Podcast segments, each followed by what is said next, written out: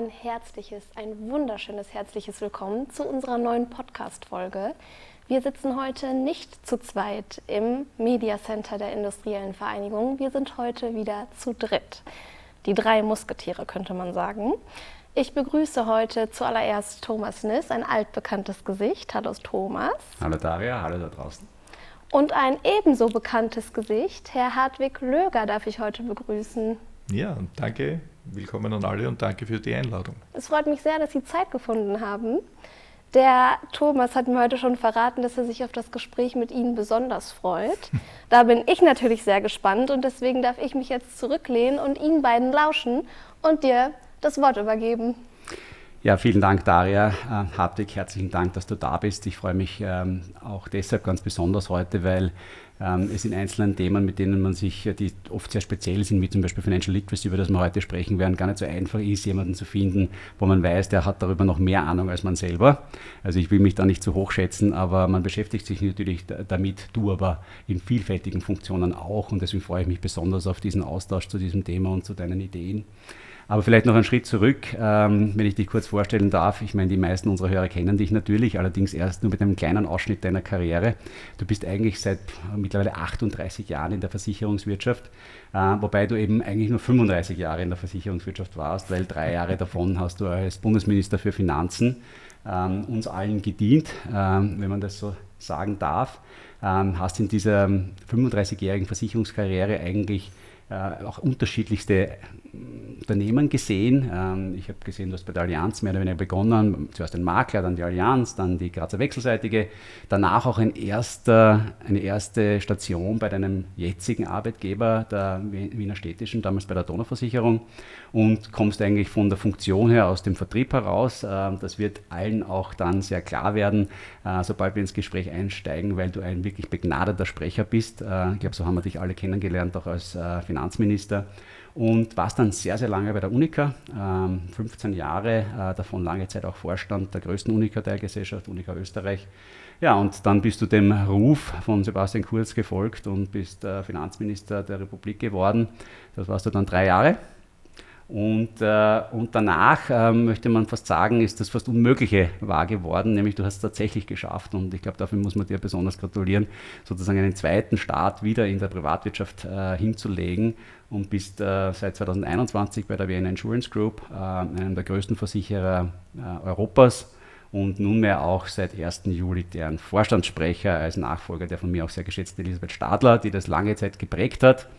Äh, und natürlich dem sehr prägenden Aufsichtsratsvorsitzenden. Alle gelernten Österreicher wissen, dass das die Vienna Insurance Group auch einen, äh, mit Günter Geier einen sehr ähm, präsenten und äh, ich würde mal sagen ein Doyen in der österreichischen Versicherungswirtschaft als Aufsichtsratsvorsitzenden hat, der der das Unternehmen jetzt in deine Hände gelegt hat. Und dieses Unternehmen, von dem wir sprechen, ähm, das würde ich dich bitten, kurz darzustellen, damit unsere Zuhörer, bevor wir dann in die Deep Dives hineingehen, ein bisschen einen Überblick bekommen, worüber sprechen wir heute, was ist das Unternehmen, das du führst. Ja, lieben Dank, Thomas, auch für deine sehr schöne Vorstellung und Präsentation meiner Person. Ja, für mich ist es so, dass ich, wie du sagst, fast schon vier Jahrzehnte in der Versicherungsbranche tätig bin, möchte keinen Tag missen, äh, möchte aber auch die Erfahrung, die ich in der Politik gemacht habe, vorweggenommen nicht missen, auch wenn es, äh, sage ich mal, gewisse Komplikationen gab und äh, da oder dort auch Nachwehen. Aber nichtsdestotrotz ist meine Heimat die Finanzwirtschaft, die Versicherungswirtschaft. Und äh, die Vienna Insurance Group, du hast es erwähnt, ich hatte schon in den 90er Jahren die Chance, damals in der Donauversicherung in einer Vertriebsverantwortung für Österreich zu sein. Damals war der von dir angesprochene Günter Geier auch äh, schon in der Donauversicherung als damals sogar CEO tätig. Er hat mich eingestellt. Und wenn ich so die lange Geschichte nehme, schließt sich sozusagen bei mir jetzt der Kreis, dass ich die Chance bekommen habe, mit 1. Juli in einer Versicherungsgruppe tätig zu sein. Ich glaube, das ist einmal ein ganz wichtiger Aspekt, der die Vienna Insurance Group in, seinem, in seiner Besonderheit oder im USB beschreibt. Ja, also wir nehmen nicht nur den englischen Begriff der Group, der ja für alle gilt, sondern wir nehmen den deutschen der Gruppe mhm. im Unterschied zu einem Konzern. Ja, und diese Vienna Insurance Group, um es kurz darzustellen, hat äh, inzwischen 50 Versicherungsgesellschaften, einige davon Pensionskassen, in 30 Ländern. Ja, das ist schon ein sehr, sehr starker Ansatz, 20 davon sind unser Kernmarkt Zentralosteuropa, inklusive Österreich. Wir haben also Österreich und Zentralosteuropa-Länder gemeinsam hier definiert. Und zusätzlich gibt es noch zehn Spezialmärkte, darunter beispielhaft die Türkei, auch Deutschland. Das sind jene Märkte, die nicht in dieser Kernregion Zentralosteuropa integriert sind, aber auch teilweise in Nischenbereichen für uns ein sehr gutes, profitables Geschäftsfeld bieten. Die, ähm, du hast schon angesprochen, dieses Gruppenthema. Ich glaube, das, was äh, die Vienna Insurance Group tatsächlich unterscheidet von vielen anderen, äh, auch großen Versicherungen, ist das, und du hast das gemeinsam mit Elisabeth auch vor kurzem in einem großen Interview noch einmal dargestellt, ist diese wirkliche Multimarkenstrategie. Das heißt, ihr seid als Vienna Insurance Group tatsächlich eine, eine Holdinggesellschaft, die ganz viele einzelne äh, Versicherungen unter sich bündelt, die auch unter unterschiedlichen Marken auftreten. Mhm. Kannst du das Rational dafür vielleicht nochmal schildern? Mhm. Ähm, also ich glaube, äh, wichtig ist, wenn man die Geschichte der Vienna Insurance Group sich anschaut, wobei die Wurzeln selbst gehen sogar, nächstes Jahr werden es 200 Jahre, mhm. die wir feiern, äh, also aus der Wiener Städtischen heraus, die 1824 gegründet wurde, aber vor allem in den 90er Jahren, ja, 1990 beginnend, war die Wiener Städtische und später VIG jene, die als erste wirklich dann in Richtung Zentralosteuropa expandiert haben.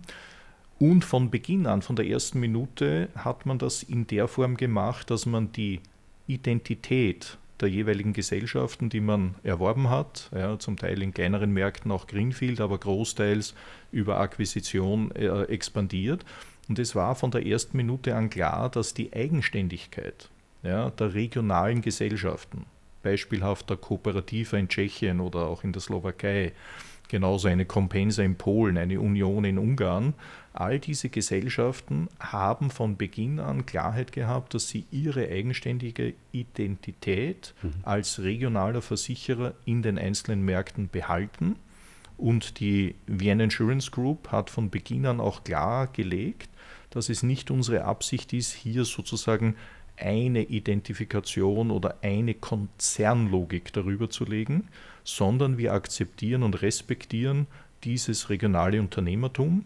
Und vorweggesprochen, jemand, der sich an der Vienna Insurance Group beteiligt als Aktionär, ist de facto beteiligt wirklich an den führenden und stärksten Versicherungsunternehmen in diesen 30 Ländern. Ja, also das ist ein ganz wichtiger Aspekt, hat nicht nur Vorteile, mhm. fordert natürlich auch in der Logik sozusagen der Steuerung, weil wir hier klar natürlich auch als Holding gefordert sind, nicht nur im Sinne der Regulatorik, sondern auch kaufmännisch, dass diese Gruppe auch homogen, ergebnismäßig und strategisch äh, unterwegs ist.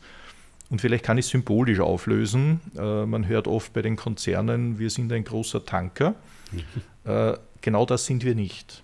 Ja. ja. unsere Symbolik ist im Gegenzug eine Flotte.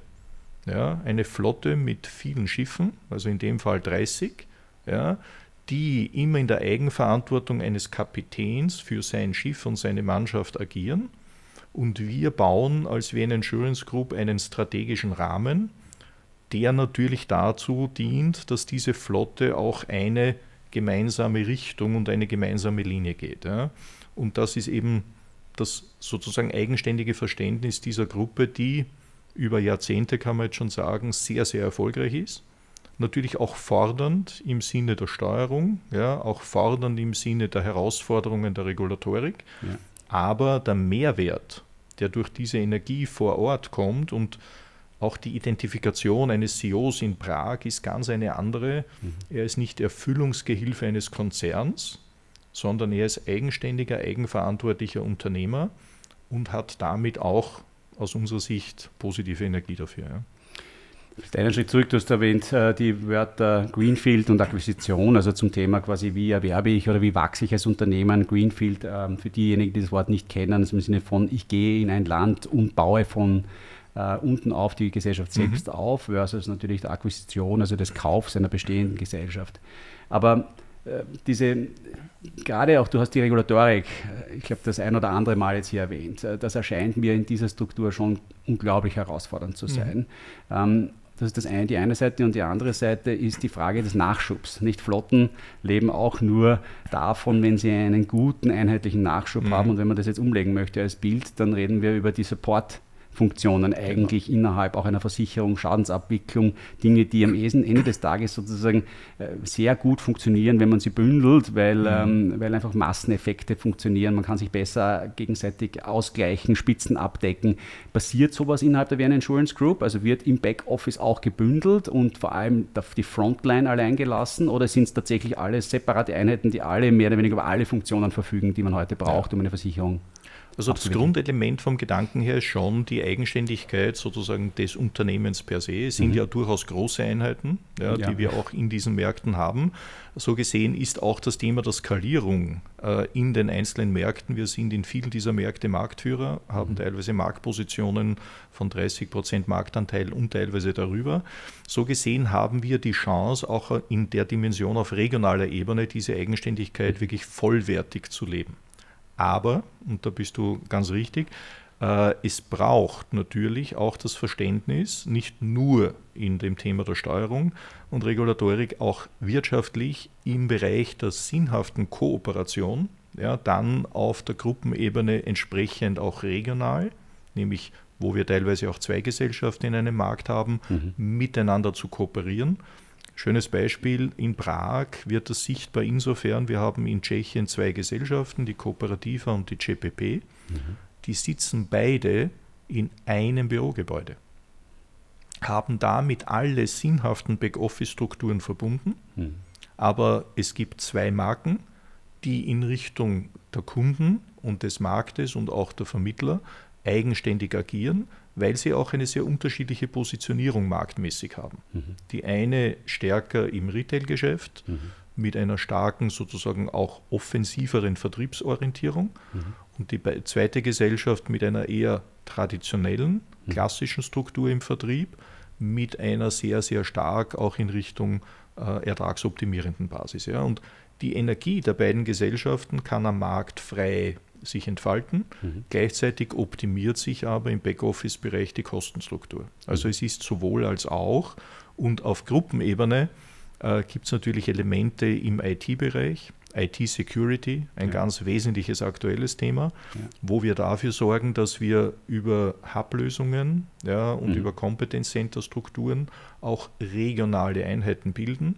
Wir haben zum Beispiel drei Hubs für IT-Security in der Gruppe eine sitzt in Warschau, eine sitzt in Prag, eine sitzt in Wien mhm. und die decken sozusagen auch für die jeweiligen regionalen Versicherungsgesellschaften unserer Gruppe dieses Thema ab. Also die Zusammenarbeit innerhalb der Gruppe ist ein wesentlicher Faktor, mhm. wird aber nicht konzernzentriert gesteuert, mhm. sondern in einem, kann man sagen, durchaus modernen, offenen Bereich. Mhm. Und ich verwende einen Begriff, wo ich gestehe, den hat ein Vorstandskollege von mir, Harald Riener, geprägt. Wir sprechen auch gerne von der Schwarmintelligenz der Gruppe, die wir nutzen.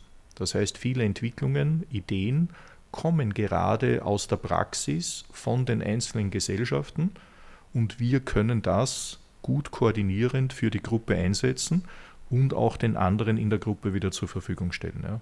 Also das ist so das Matchen, das wir in dem Bereich machen. Ich glaube für alle da draußen, damit man sich das auch mal in der Größenordnung vorstellen können und dann interessiert mich auch noch ein bisschen die Gruppe besser zu verstehen. Wir reden über ein Unternehmen mit knapp 26.000 Mitarbeitern. Ja.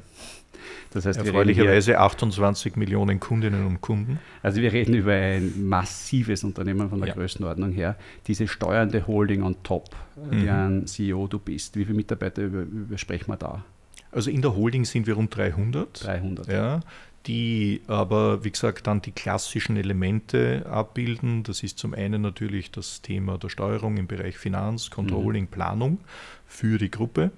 Es gibt im Bereich Risikomanagement äh, regulatorische Anforderungen, darüber hinausgehend auch äh, entsprechende Regeln, die wir im Bereich Asset Management, äh, das sind die Themen, die, wie gesagt, über die Gruppe mhm. entsprechend koordiniert mhm. ja, und auch gesteuert werden.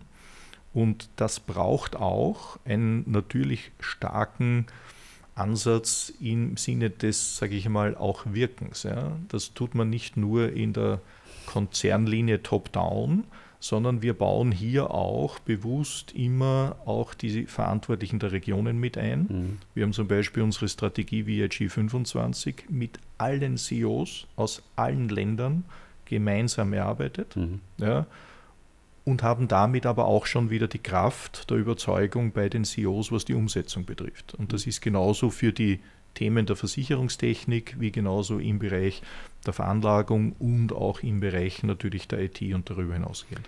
Ist aber ein signifikanter Unterschied auch für, das, äh, für die, die auch das Gespräch mit dem Andreas Brandstätter gehört haben, wie zum Beispiel die Organisation der Unica, in der du früher auch tätig ja. warst, wo die Gruppenorganisation auch Länderverantwortung hat. Also wir ja. sprechen hier tatsächlich über eine Holdingstruktur, genau. die dann darunter die einzelnen Ländergesellschaften hat und darüber koordinierend, steuernd und natürlich regulatorisch am Ende des Tages eine atemberaubende Leistung erbringen muss, weil mhm. die Verantwortung trägst schlussendlich du mhm. und deine Vorstandskollegen auf der Holding, wenn unten in den Teilgesellschaften etwas nicht funktioniert. Und äh, ähm, in Anbetracht der Relevanz des Finanzmarkts und auch des, äh, des Versicherungsmarkts als solchen ähm, wissen wir beide ein Lied davon zu singen, dass es nicht einfacher wird für uns alle, diese mhm. Verantwortung mhm. zu tragen. Mhm. Was du was sagst, erinnert mich an eine andere Geschichte, ähm, nämlich du sagst Schwarmintelligenz, äh, die hängt und äh, darauf bin ich erst heute wieder gestoßen, sehr stark auch eben von Unabhängigkeit der einzelnen Schwarmmitglieder ab, mhm. weil ähm, da war ein sehr interessantes Diktum, das hieß, entweder sind Crowds, also quasi große Gruppen von Leuten, sind sie super wise oder they are dangerously dumb.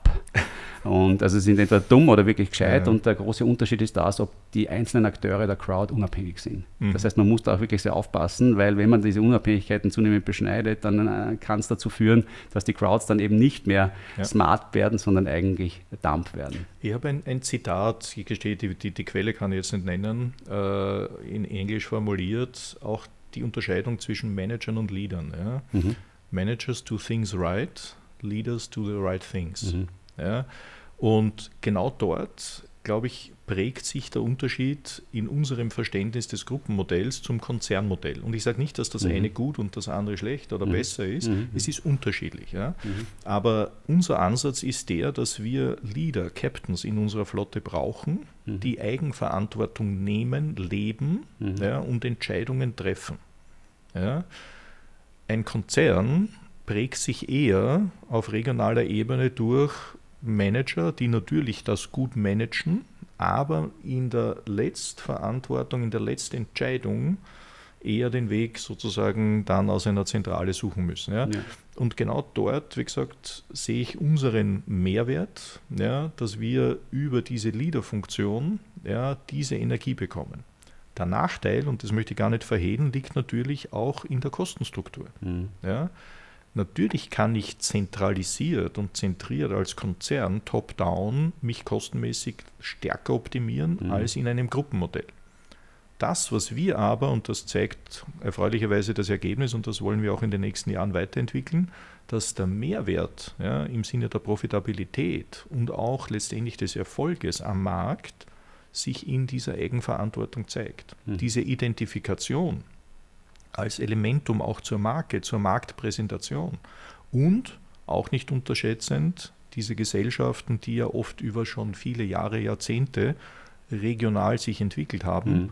behalten ihre regionale Identität, was auch in Richtung Markt und Kunde ein nicht unwesentlicher Faktor ist. Ja. Ah, man könnte jetzt sagen, also die Ratingagenturen geben euch zumindest recht, nicht? Also ich glaube, die Vienna Insurance Group ist seit vielen Jahren eigentlich das am besten geratete Unternehmen ja, an, der Öster an der Wiener Börse. Erfreulicherweise vor kurzem wieder bestätigt. Ähm, mit A+. Dem, genau, mit A+. Ähm, das sagt schon vieles aus. Ähm, mhm. Danke mal für diesen tollen Überblick. Ähm, jetzt einen Schritt tiefer hinein. Die Vienna Insurance Group, wir haben über das Versicherungsgeschäft haben wir schon gesprochen, ist auch ein Geschäft, das gar nicht so leicht zu erklären ist. Auf der anderen Seite geht es immer wieder um das gleiche Thema, nämlich die Absicherung von Risiken. Mhm. Und um Risiken absichern zu können, muss man mal verstehen, was ein Risiko überhaupt ist.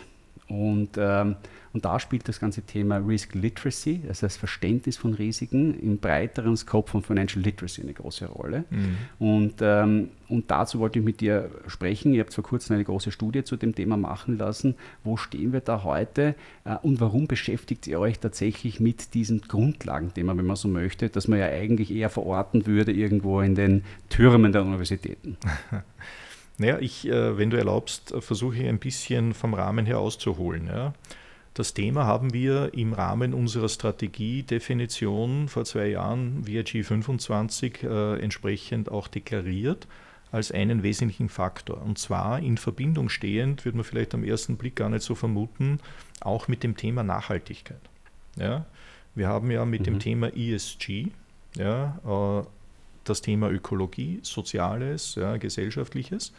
Und für uns war im Kernelement sozial ein wichtiger Faktor damals schon in der Diskussion, dafür zu sorgen, dass wir auch die Basis, das Bewusstsein ja, der Bevölkerung, der Menschen ja, entwickeln, um im Bereich der Risiken, die sowohl im Bereich der Vorsorge finanziell liegen können, aber auch im Tagesgeschehen, im Tagesleben, Themen Gesundheit ja, und anderes, ja ein tägliches Elementum da sind. Ja. Und die Studie, die du angesprochen hast, um es jetzt abzukürzen, äh, die wir in neun Ländern unserer Kernmärkte in den Wesentlichen gemacht haben, inklusive Österreich, auch Tschechien, Polen, die großen Länder dabei, haben wir gemeinsam mit dem Gallup-Institut äh, entwickelt, um hier einmal eine Basis zu erheben, wie weit dieses Bewusstsein und das Wissen gegeben ist und gleichzeitig, und das ist das Spannende dieser Studie gewesen, vom Ergebnis her auch zu schauen, mit welchen Lösungsansätzen oder mit welchen Überlegungen vor allem junge Menschen, wir haben begonnen in der Altersgruppe ab 18, mhm. ja, wie junge Menschen heute, auch in der Relation dann zu älteren Menschen, diese Themen an sich überhaupt sozusagen aktiv begreifen im wahrsten Sinne des Wortes und wie ihre Erwartungen und Lösungsansätze dahinter sind. Ja. Jetzt greife ich selbst voraus, die Ergebnisse sind nicht besonders, ähm, ich würde mal sagen, ähm, hoffnungsmachend im ersten Moment. Das heißt, wir haben eine, einen, einen, einen, steinigen Weg zu gehen, ähm, um die risikoaffinen Jugendlichen, mhm. wenn man so sagen möchte, ähm, aware zu machen, also bewusst mhm. zu machen, was auf sie zukommt und äh, bei ihnen ausreichend Motivation zu schaffen, sich dafür auch vorzubereiten für diese Risiken, die sie treffen kann. Ja.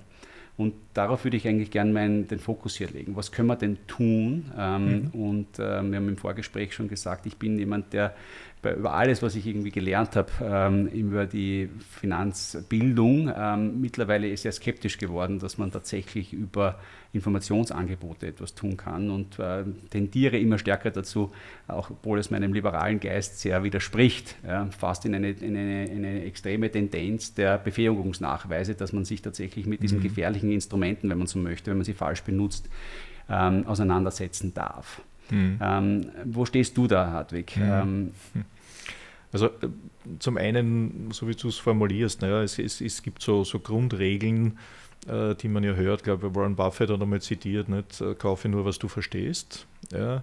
Äh, also ich, ich, glaube, es ist von, von zwei Seiten äh, notwendig, an das Thema heranzugehen. Das eine ist, bin ich auch durchaus in der Linie bei dir, dass es zu einem gewissen Grad die Sicherung braucht, gerade was Themen der Beratung betrifft, ja, dass es hier auch darauf ankommen wird, welche Formen, welche Produkte werden von wem in welcher Form auch angeboten, mhm. ja, vermittelt und verkauft.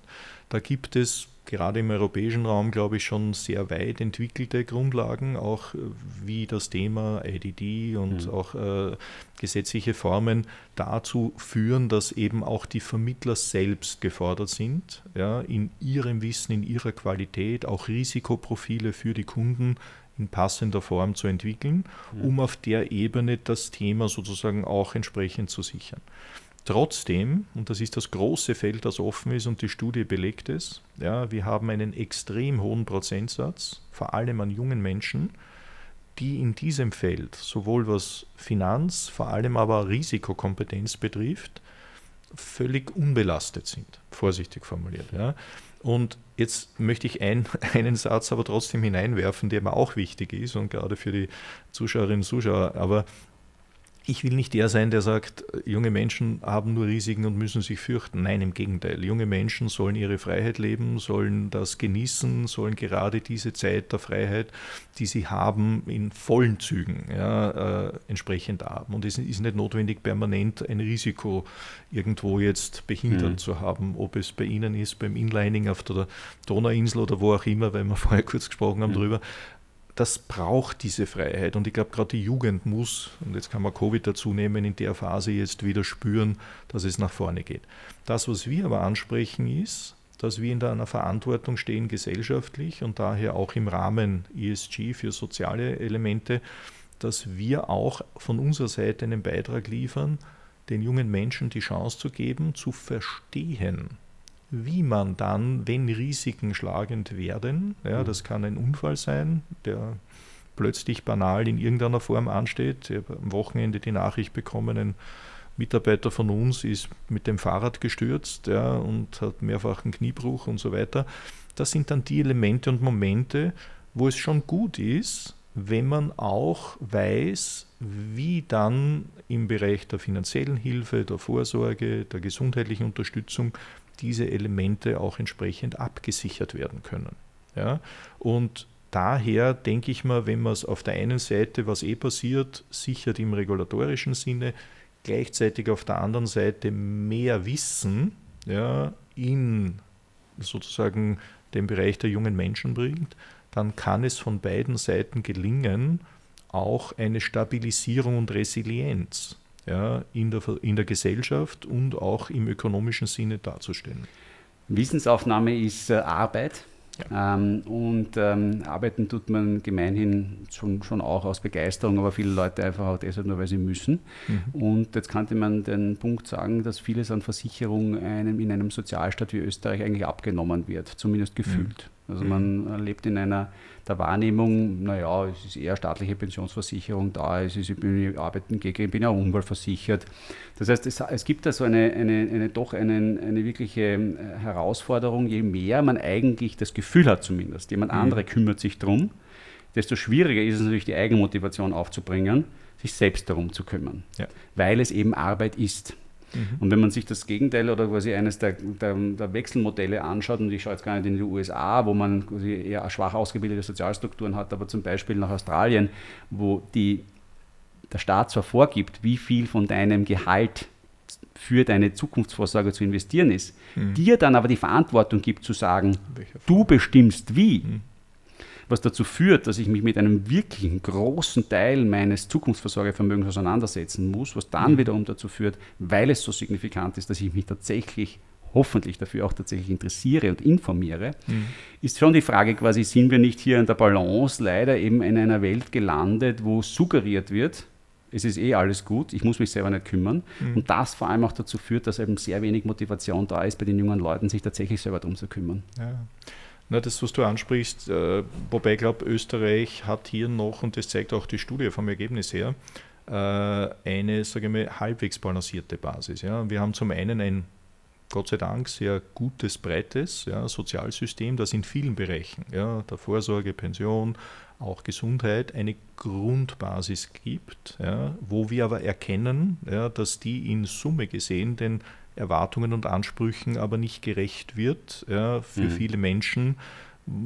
Vor allem, wenn man die demografische Entwicklung sich anschaut, die Finanzierung des Sozialsystems in Österreich, ja. dann weiß man, ja, dass das sich nicht ausgeht. Ja. Zum Teil jetzt schon schwierig und dann in den nächsten Jahren und Jahrzehnten deutlich schwieriger. Daher, und das ist ein bisschen das Dilemma, auch aus der politischen Erfahrung, der kurzen, aber intensiven politischen Erfahrung gesprochen, die Politik neigt dazu, natürlich das Thema eher sozusagen in diese wieder staatliche, aus ihrer eigenen Situation heraus ja, gedeckte Basis zu argumentieren. Hat Plakate gegeben, das ist schon länger zurück, ja, bei Wahlwerbung, ja, wo es geheißen ist, äh, Pensionen sind gesichert, äh, staatlich in alle Ewigkeit, ja, und und und. Und das ist in Wirklichkeit ein falsches Bild, ja, das die Menschen auch in Österreich bekommen und viele Jugendliche haben. Das ist auch die Studie bestätigt. Viele Jungen in Österreich sagen, ja, das macht eh alles der Staat. Mhm. Ja. Es gibt auch politische Richtungen, die sagen, wir müssen noch viel mehr staatlich machen. Als ehemaliger Finanzminister immer sagen, wir können es jetzt kaum finanzieren, wir werden noch viel mehr gar nicht mehr finanzieren können. Daher braucht es mhm. ergänzend zu dieser staatlichen Vorsorge in vielen Bereichen eben auch die persönliche private ja, Vorsorge, um dann für gewisse, gewisse Risiken, die eben im staatlichen System nicht gedeckt sind. Und auch da ist das Wissen wichtig. Mhm. Die meisten jungen Menschen wissen nicht, ja. dass zum Beispiel Freizeitunfälle wie der vorher genannte Radunfall nicht im staatlichen System gedeckt ist. Ja. Das heißt, diese Themen brauchen genau diese Information und Schulung und deswegen haben wir Initiativen in vielen unserer Länder schon gestartet und werden es mit dieser Studie verstärken, wo wir Beitrag leisten, dass es über Schulen, ja, mhm. auch Universitäten, aber auch darüber hinaus in der Gesellschaft die Chance gibt, mehr an Wissen zu bekommen, mehr an Erfahrung zu bekommen, inwieweit staatliche Systeme aber vor allem, was notwendig ist und sinnhaft ist, auch im eigenen Bereich vorzusagen. Das heißt, wir waren jetzt schon ganz konkret dabei. Das heißt, die Vienna Insurance Group wird hier Initiativen starten, auch ja. ähm, braucht alles immer auch Geld, äh, mhm. schlussendlich hier die, die Wissens- oder die Risikobildung ähm, voranzutreiben in ihren Kernmärkten. Ähm, das bringt mich eigentlich zum nächsten Thema und das ist, ähm, alles fließt eigentlich ineinander und das ist nämlich die, wir haben es gesprochen, ESG, mhm. ähm, also auch eure Beschäftigung mit dem Thema Finanzbildung, Risikobildung äh, kommt aus dieser allgemeinen Brille der Nachhaltigkeit, mhm. die dann wieder auch sehr nahe ist an dem grundsätzlichen Thema der Stakeholder Values, das sozusagen der Frage, wofür ist ein Unternehmen eigentlich verantwortlich heute noch. Äh, mhm ähm, man kommt aus einer Welt der Chicagoer Schule, wo man im Wesentlichen gesagt hat, das Unternehmen ist da, um Geld zu verdienen für seine Aktionäre und der Aktionär selber entscheidet dann, was er mit diesem Geld macht und ob er dann äh, mhm. damit auch wohltätig äh, sozusagen tätig wird. Etwas, was in den USA nach wie vor, würde man mal sagen, von vielen Leuten vertreten wird, so sollte es eigentlich sein. Ähm, Jetzt sind wir in Europa immer schon deutlich, ich würde mal sagen, quasi breiter aufgestellt gewesen, aber es stellt sich einfach schon die Frage, wie viel meines Budgets, das im Wesentlichen, wenn ich es nicht ausgebe, in die Bottomline des Unternehmens geht und danach als Dividende zum Aktionär oder mhm. für Wachstum des Unternehmens verwendet werden kann, darf ich als Vorstandsvorsitzender für Themen ausgeben, die nicht unmittelbar, nämlich kurzfristig, dem Wohl des Aktionärs dienen, indem er mehr Geld von mir bekommt. Ja. Also in meiner Überzeugung voll und ganz ja. ja. Äh, und das in vollster Überzeugung. Ähm, du hast nochmal angesprochen im Rahmen auch des, des Themas ESG. Wir haben für uns in der Vienna Insurance Group eine klare Definition, wie unser Verständnis Nachhaltigkeit, äh, mhm. das ja den Rahmen bildet, auch für ESG darstellt. Ja.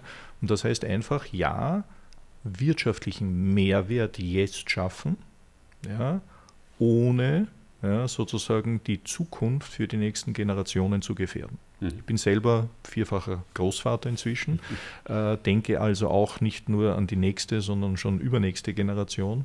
Eine Enkeltochter feiert heute sogar ihren zweiten Geburtstag. Mhm. Äh, die kleine Cecilia. Also so gesehen ist mir auch in meiner Persönlichkeit in Summe bewusst, ja, dass es nicht nur darum geht, zu optimieren in der kurzfristigen Komponente, sondern gerade Versicherung und nicht nur, weil wir 200 Jahre alt werden nächstes Jahr als Gruppe, sondern gerade Versicherung, das Modell selbst ist ein mittellangfristiges Elementum in vielen Aspekten, ja, auch was das unternehmerische, kaufmännische betrifft. Mhm. Gleichzeitig möchte ich aber auch dazu schreiben, unser Modell für ESG und Nachhaltigkeit hat nicht nur I für ökologisches, S für soziales und G für governmental, äh, gesellschaftliches, sondern auch einen Sockel, und der heißt ökonomisch. Mhm.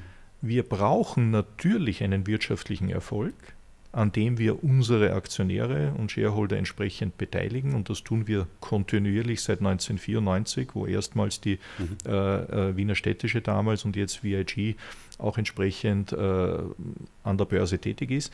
Nachhaltige Dividende, nachhaltige auch Erfolgsbeteiligung, ganz, ganz wichtig. Und deswegen müssen wir auch ja, den wirtschaftlichen Erfolg entsprechend als Basis nehmen, mhm.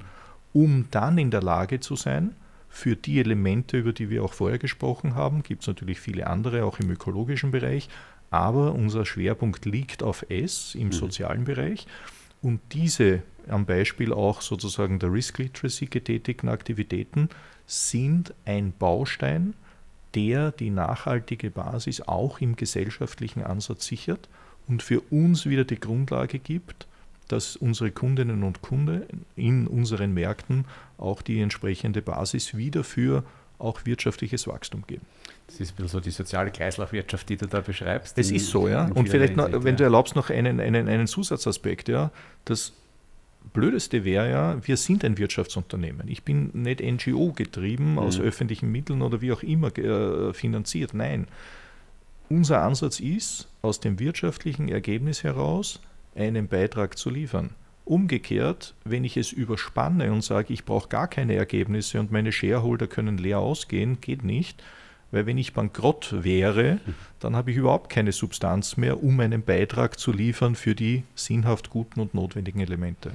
Was ich dir sagen höre, ist im Wesentlichen ja auch einfach das, wie ich es zusammenfassen darf. Es geht ja gar nicht anders. Äh, du musst alle Themen berücksichtigen, damit du morgen auch noch erfolgreich sein kannst. Weil ich glaube, gerade ähm, man merkt es auf der Konzernebene, kriegt man es weniger mit oder auf der Ebene von börsennotierten Unternehmen. Ähm, die Mittelständler kämpfen alle mit dem Fachkräftemangel. Ihr sicher auch. Nicht? Mhm. Also es ist einfach Mitarbeitermanagement, Mitarbeiterzufriedenheit hat eine ganz andere Farbe genau. bekommen genau. in den letzten Jahren.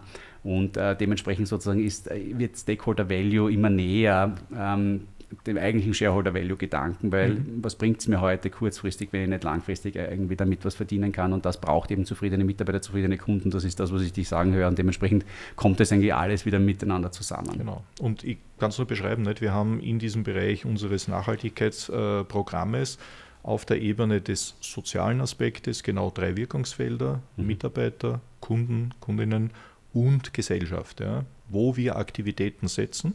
Das mhm. angesprochene Risk Literacy mhm. ist auf der Ebene Gesellschaft mhm. gesamt, ja, wo mhm. wir für dieses soziale Elementum nachhaltig einfach einen Beitrag liefern, ja, der in dem Bereich schließt.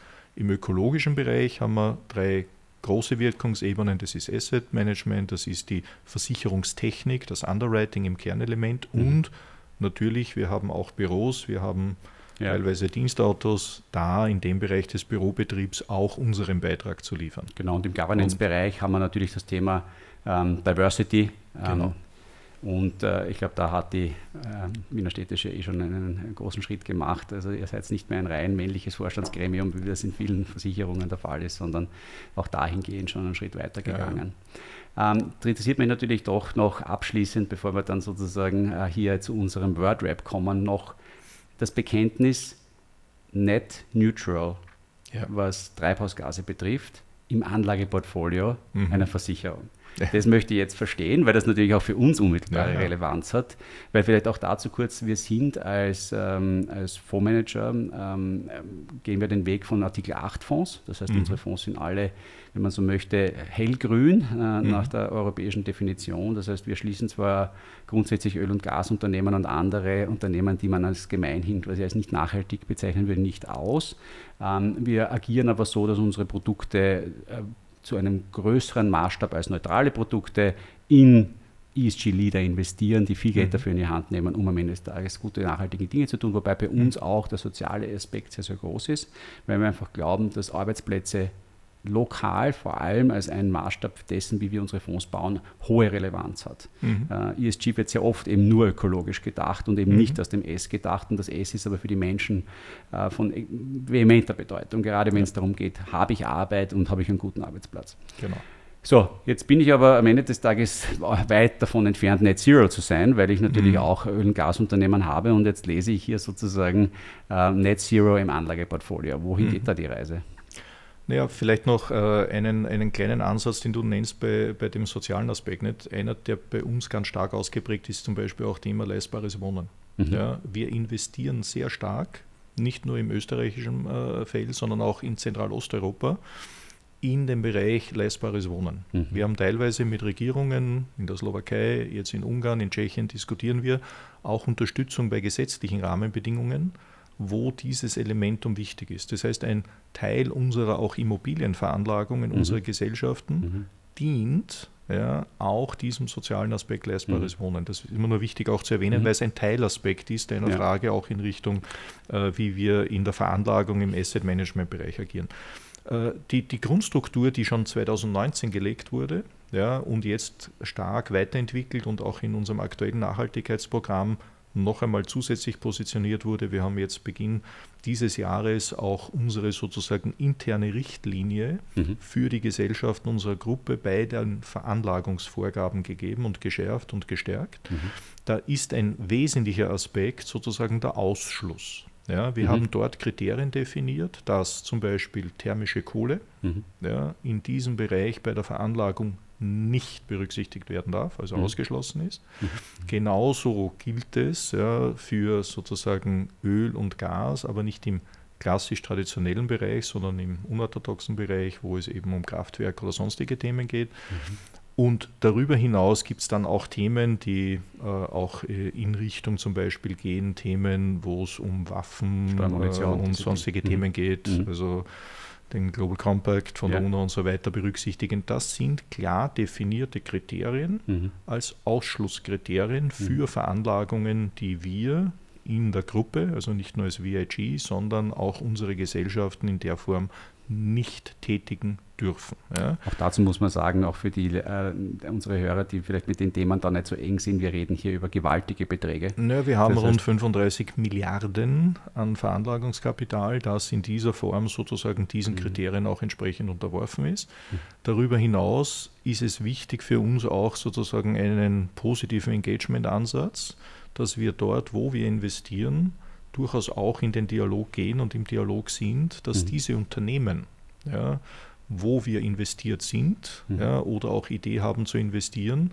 auch selbst ja, sich Ziele setzen mhm. ja, in der Verbesserung beispielhaft ihres äh, CO2-Ausstoßes, um dem Gesamtthema auch hier positiv beizutragen. Ja.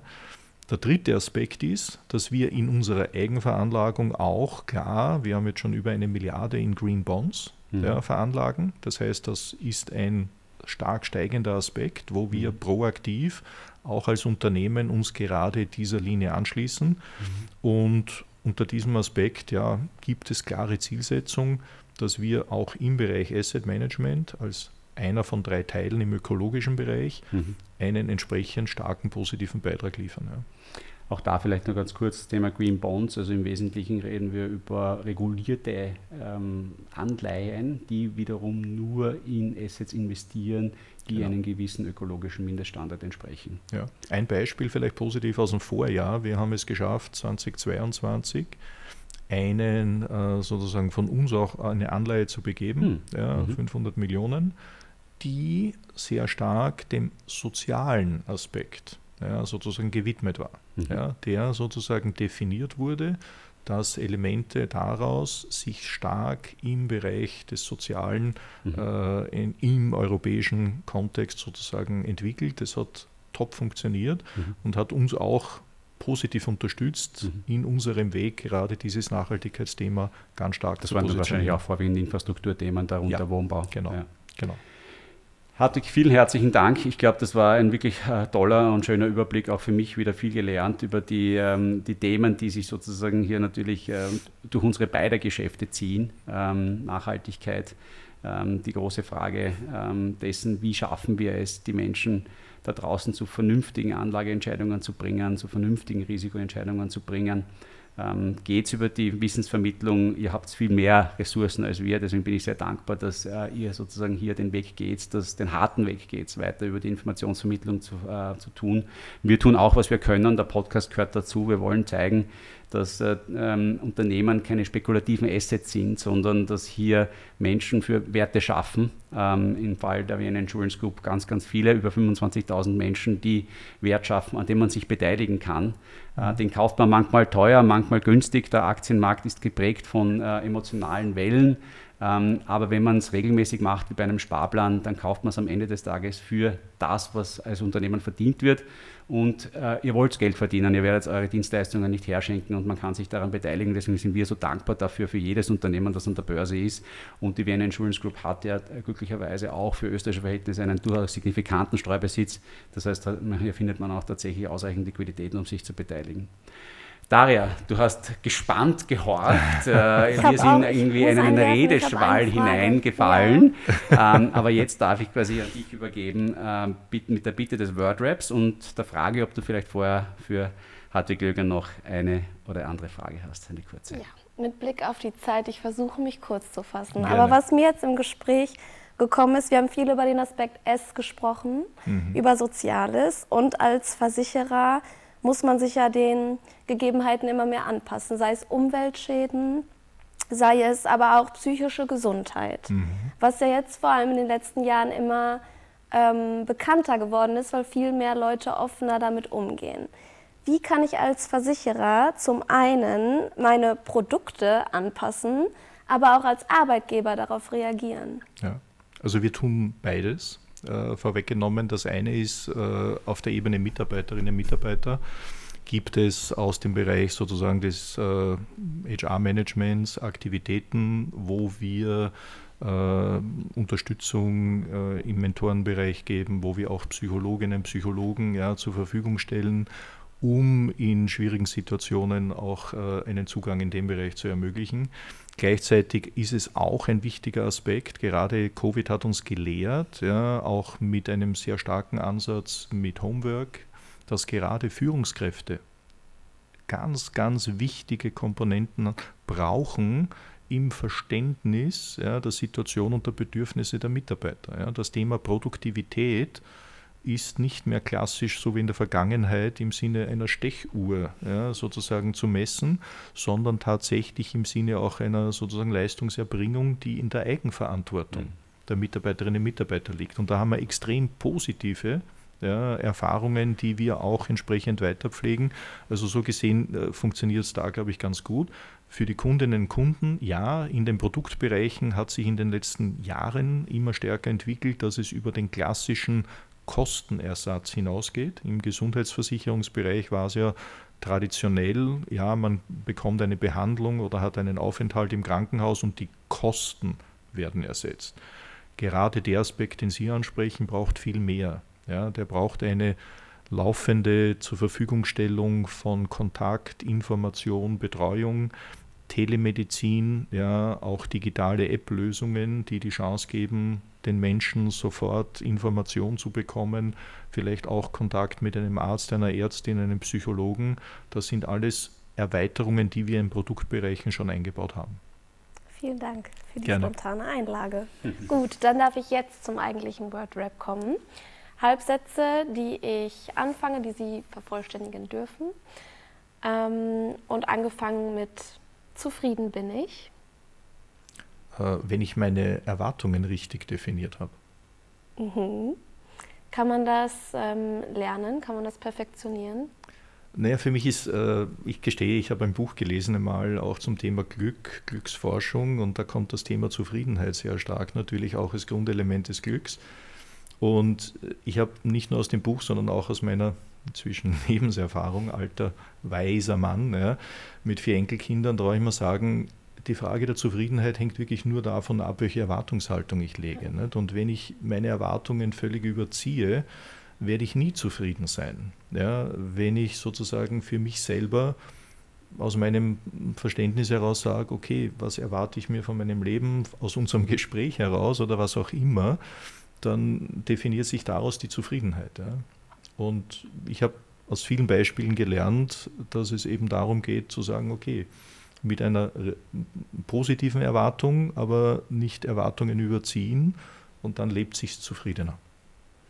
Wenn ich dazu noch äh, anmerken darf, es gibt auch ein, ein tolles Buch, das heißt Stumbling on Happiness, äh, wo auch einer der zentralen Themen dahinter ist, glücklich sein heißt auch vergessen zu lernen. Ja. Und ich glaube, auch das zählt Ja. dazu, weil wenn man natürlich der Vergangenheit immer zu sehr Ja. anhängt, dann tut man sich sehr schwer, glücklich zu sein nach vorne hin. Und wenn ich jetzt auch noch was ergänzen Ja, darf, finde ich, dass man glücklicher ist, wenn man sich zum Teil weniger vergleicht. Ja. Weil man eben durch soziale Medien, man hat den ständigen Vergleich, jemand ist mehr im Urlaub, verdient mehr, hat die glücklichere Partnerschaft und wenn man das ganz gut abgrenzen kann, ist man auch zufriedener, Ich glaube, das finde kommt ich. eben mit, der, dem, mit den Erwartungen, die Ja, man eben genau. für sich selber setzt, sehr gut Jetzt zusammen. sind wir zwar im philosophischen Ansatz, ich weiß nicht, ob ich überstrapaziere. Es ist auch ein, ein Faktor, so wie Sie es ansprechen, und das orte ich aktuell durchaus in einem stärkeren Ausmaß.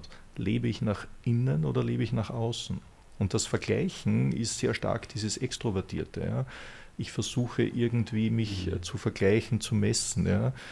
Aber in Wirklichkeit ist die Frage, ob das dann nach außen wahrnehmbare tatsächlich meine innere Zufriedenheit darstellt. Ja? Und die Frage ist immer, was ist es, was mich glücklich macht, was mich zufriedenstellt? Und das reflektiert sich eher nicht nach außen. Ja? Also aber da kann man wahrscheinlich einen eigenen Podcast machen. Aber es erinnert ja. mich wieder rundherum dazu, was wir gesagt haben über das ESG-Thema und über Stakeholders, weil wenn du selber glücklich bist, dann wirst du auch agieren können und am Ende des Tages nach außen hin scheinen. Genau. Also ich glaube, es kommt auch für genau. Unternehmen daher, man muss selbst seine Sachen ordentlich machen, nachhaltig machen, dann scheint man auch für den Shareholder. Das genau. meine ich nicht und ja. das zeigt die VIG eigentlich ganz gut. Sehr schön, mit Blick auf die Zeit. Ja. Wenn ich nicht arbeite. Dann lebe ich meine Freude mit meiner Familie, das ist meine Frau, ein Hund unter Anführungszeichen, aber auch zwei Kinder und vier Enkelkinder. Das ist so der Schwerpunkt im Ausgleich zur Arbeit. Was ist ein Hund unter Anführungszeichen? Ja, ein Hund auch, der ich, es gibt den Spruch nicht, das letzte Baby trägt Fell. Ja. Und das habe ich unter ja. Anführungszeichen gemeint. Also okay. nachdem beide Kinder erwachsen sind, ihre eigene Familie schon haben und außer Haus sind, haben wir noch sozusagen als Familienmitglied mhm. unseren Emil. Und der ist sozusagen das Baby, das äh, in der Form noch ja, zu Hause war. Kann ich sehr gut nachvollziehen. An meinem Job mag ich am meisten. Also, dass ich die Chance habe, mit vielen Menschen zu arbeiten ja, und auch in der Verantwortung, die äh, ich seit vielen Jahren habe, in Führungsverantwortungen, dass man wirklich äh, Verantwortung übernehmen kann, dass man Dinge weiterentwickelt und so gesehen ja auf der menschlichen Ebene, aber auch unternehmerisch Dinge voranbringt. Verzichten könnte ich auf? Ähm, vorsichtiger formuliert, fast alles, was materiell ist. Dieses Buch sollte man lesen. Das haben Sie gerade eigentlich schon beantwortet. ein Buch. Ja, ein, ein, ein, Buch, das mich immer wieder sozusagen fasziniert, ist äh, von Richard David Brecht, äh, Wer bin ich? Und mit dem Zusatztitel Und wenn ja, wie viele? Mhm. Also das gibt auch zu dem erst Frage diskutierten einige Ansätze dazu. Ja. Unsere Lieblingsfrage, mein Geld lege ich an. Also bei mir ist es äh, zum einen immobilienmäßig äh, angelegt und ja, zum anderen durchaus auch in Aktien der VIG. Sehr brav. Ja. Sehr gerne. Ja. Ja. Und zu guter Letzt, diesen Rat hätte ich gern selbst bekommen. Also Rat, äh, Ratschläge sind ja auch Schläge. Nicht? Also so gesehen muss man immer überlegen, ob man äh, einen Rat will. Also bei mir geht durch den Kopf eher ein, ein, eine, eine sage ich mal, Lebenserfahrung, eine Weisheit, äh, die mir in meiner eigenen Karriere entsprechende Bestätigung gegeben hat. Nämlich Life begins at the end of your comfort zone. Ich sage es deswegen Englisch, weil ich es im Original so gelesen habe. Und das ist ein Grundelement, das mir immer bewusster geworden ist im Zuge meines Lebens und auch meines beruflichen und auch privaten Werdegangs. Ja. Und dem, dem einfach positiv entgegenzustehen, nicht, dass genau. das einfach so ist. Also ich glaube, das genau. ist ein bisschen so dieses oh, auch Yoko Ono-Ding, quasi, äh, Life is what happens in between the things you've planned. You cannot genau. plan everything, sondern man muss halt einfach die Chancen und auch die Herausforderungen, die einen quasi treffen, glaube ich, embracen. Und in allem letztendlich auch wieder das konstruktiv-positive sehen. Ja. Also es ist jede Herausforderung ja, eine Riesenchance. Es ist wirklich so, dass man sagt, und daraus entsteht wieder etwas. Ja. Auch wenn es im ersten Moment vielleicht nicht angenehm immer ist, ja, Komfortzone deswegen, sondern wirklich rauszugehen und neue Dinge zu wagen ja, und damit auch entsprechend voranzukommen. Ein wunderschönes Abschlusswort. Wir haben Herrn Hartwig Löger heute beruflich und persönlich kennengelernt und dürfen uns damit verabschieden für diese Folge. Wir freuen uns über euer Feedback. Wir machen diesen Podcast ja nicht nur für uns, sondern vor allem für euch. Sprich, wenn ihr Anregungen, Kommentare, Lobkritik habt, wir sind sehr offen dafür. Freuen uns auf die nächste Folge, wenn ihr wieder einschaltet und freuen uns sehr von euch zu lesen. Ja, und auch von meiner Seite, lieber Hartig, herzlichen Dank, dass du da warst. Ich habe dem wirklich gar nichts mehr hinzuzufügen und ich wünsche dir ganz viel Erfolg für deine Zeit jetzt als CEO bei der VIG und äh, schaff sehr viel Wert für uns alle, bitte. Vielen Dank für die Einladung und auch euch viel Erfolg mit Sunrise.